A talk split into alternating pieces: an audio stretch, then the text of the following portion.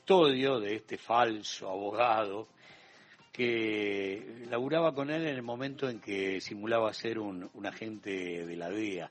Pero como no es la primera muerte, como ya más o menos se habla de otras dos anteriores, la de Carlos Lignani y también la de Natacha Haidt, ¿recuerdan ustedes? Sí, claro, por supuesto. Eh, hay elementos que sirven para de alguna u otra manera colocar a D'Alessio en el centro de la escena y observar con con detenimiento cómo van este, muriendo estos que hubieran sido claves a la hora de hablar en un juicio oral.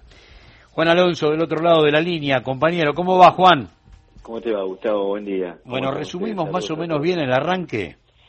Sí, es un tema que parece una novela de intriga, de, espionaje, eh, parece un thriller policial, pero es digamos, la realidad, mm, para variar, es, un, es una frase ramanía, pero supera la ficción, ¿no?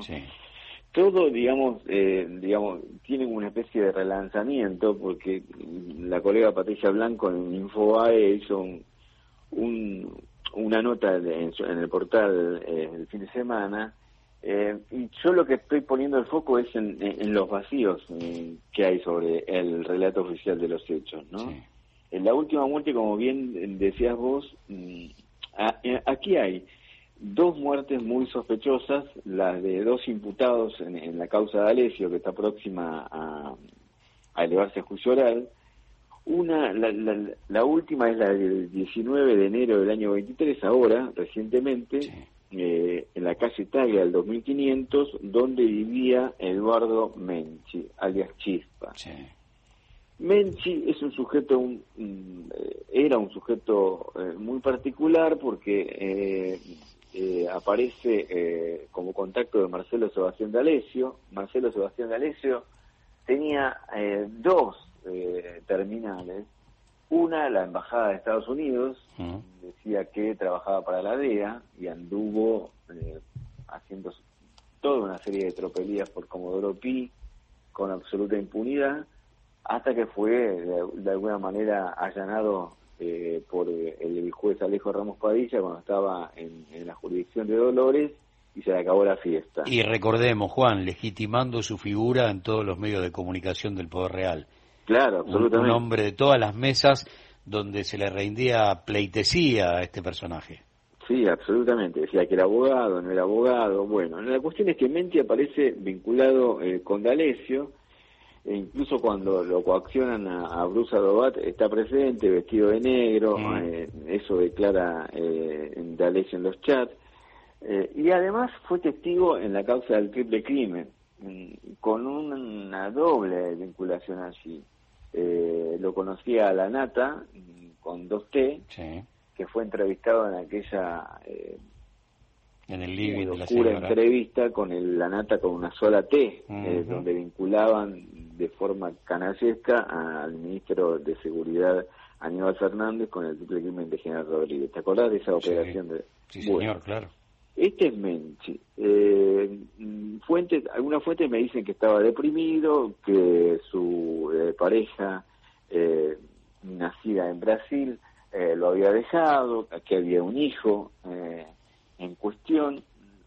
la cuestión que la escena del hecho es muy parecida a la del eh, fiscal Alberto Nisman. Aparece en el baño, eh, recostado sobre la bañera, con un disparo en la sien derecha.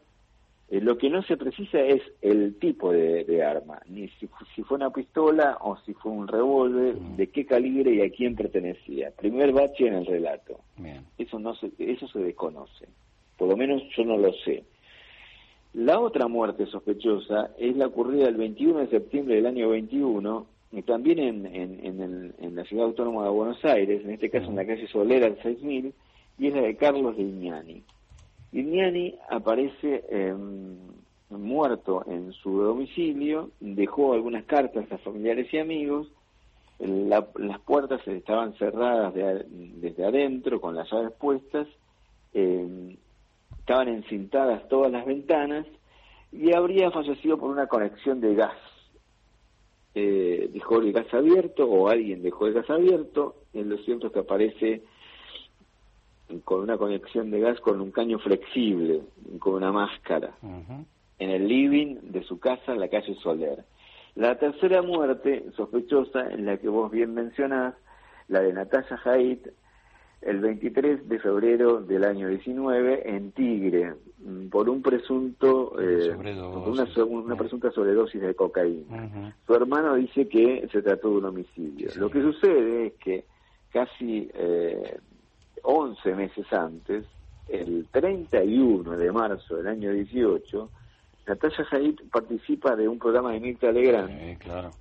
Muy escandaloso, donde menciona eh, a una serie de, periodistas y funcionarios y dirigentes políticos como, como, como parte de una red de trata, de abuso de menores, eh, vincula al fútbol en esta trama, Eh, o, a, personajes del fútbol en esta trama.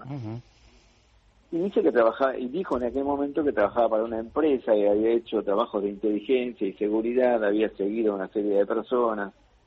Bueno. Y prometió hablar un poquitito más un hecho absolutamente escandaloso. Sí, señor. bueno, eh, hay que aclarar que Natasha Haidt, eh, digamos, eh, estaba sentada al lado de alguien allí en ese programa. Una vez que dijo todo lo que tenía para decir, ese alguien se levantó y se fue. ¿Quién era? Esa, ese personaje, Guillermo Coppola. Sí, señor. ¿Con quién está conectado Guillermo Coppola? MM. Me cuentan. Con Mauricio Macri. Muy bien. Bueno, ¿A dónde llegamos? ¿A dónde llegamos? Eh, llegamos a una situación que le preocupa muchísimo a la presidenta del Tribunal Criminal número 8, Sabrina Namer, que menciona estos tres, estas tres muertes sospechosas en circunstancias dudosas. Nos referimos a, a Menchi, a Lignani y a Jaid, y pide que al resto de los imputados y testigos sean protegidos por la Policía Federal, incluido el máximo imputado, que es Marcelo Sebastián D'Alessio. Pero acá hay un pequeño detalle. El último juez de Comodoro Pi que eleva la causa a juicio oral es el Colini. ¿Y qué hace el Colini? No es un dato menor. No lo acusa al fiscal Stornelli, que había sido procesado por el juez Alejo, Ramos Padilla. ¿Y quiénes aparecen como defensores de Stornelli? Los fiscales eh, Petigiani de Mar del Plata, que está a la derecha de Atila, y eh, Ple, Raúl Ple. Entonces, como esto tiene muchas, mm, eh, muchos datos eh, misteriosos, Gustavo, no vas a hacer que esta serie de muertes alguien, algún iluminado del Poder Judicial, se la endose al gobierno, al peronismo o al kirchnerismo, como sucedió con eh, albertonismo. Mm. Juan, el top indicó las 9 y 30. Voy a las noticias y de regreso cerramos el, todas estas hipótesis que obviamente eh, van marcando eh, primero la soledad en la que dejaron a este personaje los sus viejos mandantes y después cómo, cómo termina esto si hay un final más o menos cercano para una historia que es como que viene dilatando impunidad desde hace un rato muy largo. ¿Me esperas un poquito? ¿Cómo no? Dale. Dale, nueve y media, tiempo de noticias. Nacional Noticias. El país. Hablando con Juan Alonso antes de las noticias, el tema es D'Alessio, cómo se empiezan a, a, multiplicar las muertes a su alrededor. El tipo sigue en cana, el falso abogado, el falso hombre fuerte de la DEA en la Argentina. ¿Y cómo termina todo esto, Juan? Por lo menos en este capítulo. Bueno, una aclaración importante.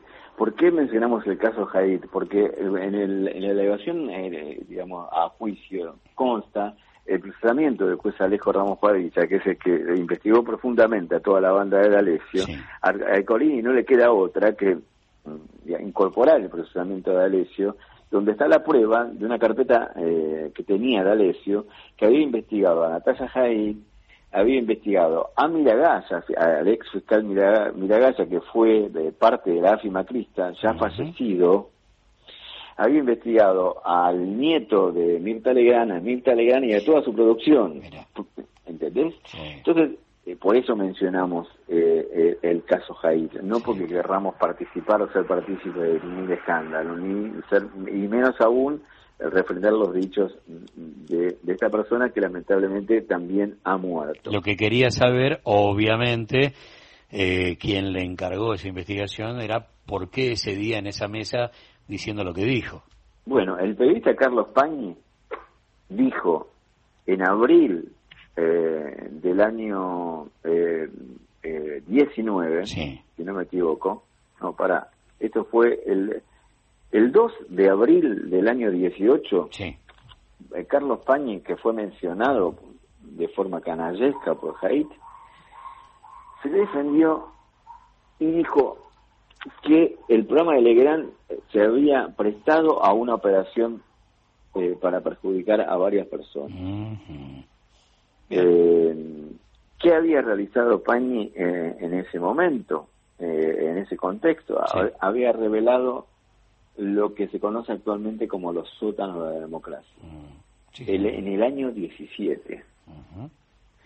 Así que bueno, eh, estoy hablando de las operaciones de inteligencia ilegal que se realizaba durante la gestión de Mauricio Macri, eh, con Gustavo Arribas y Silvana Macadani, y estoy hablando de que lo publicó una nota eh, en el Diario de la Nación.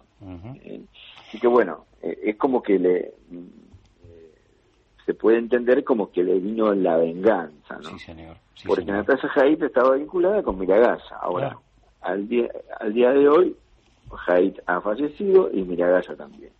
Bueno, esta es la situación, digamos, que, que enmarca la causa de Alessio en, la actualidad, eh, Gustavo, con uno de los imputados que eh, también actuó en el triple crimen de General Rodríguez, como, digamos, como instructor, este, eh, de la parte acusatoria que llevó la, pesquisa, que es el fiscal procesado y desplazado de la justicia de Mercedes, Juan Ignacio Vidó.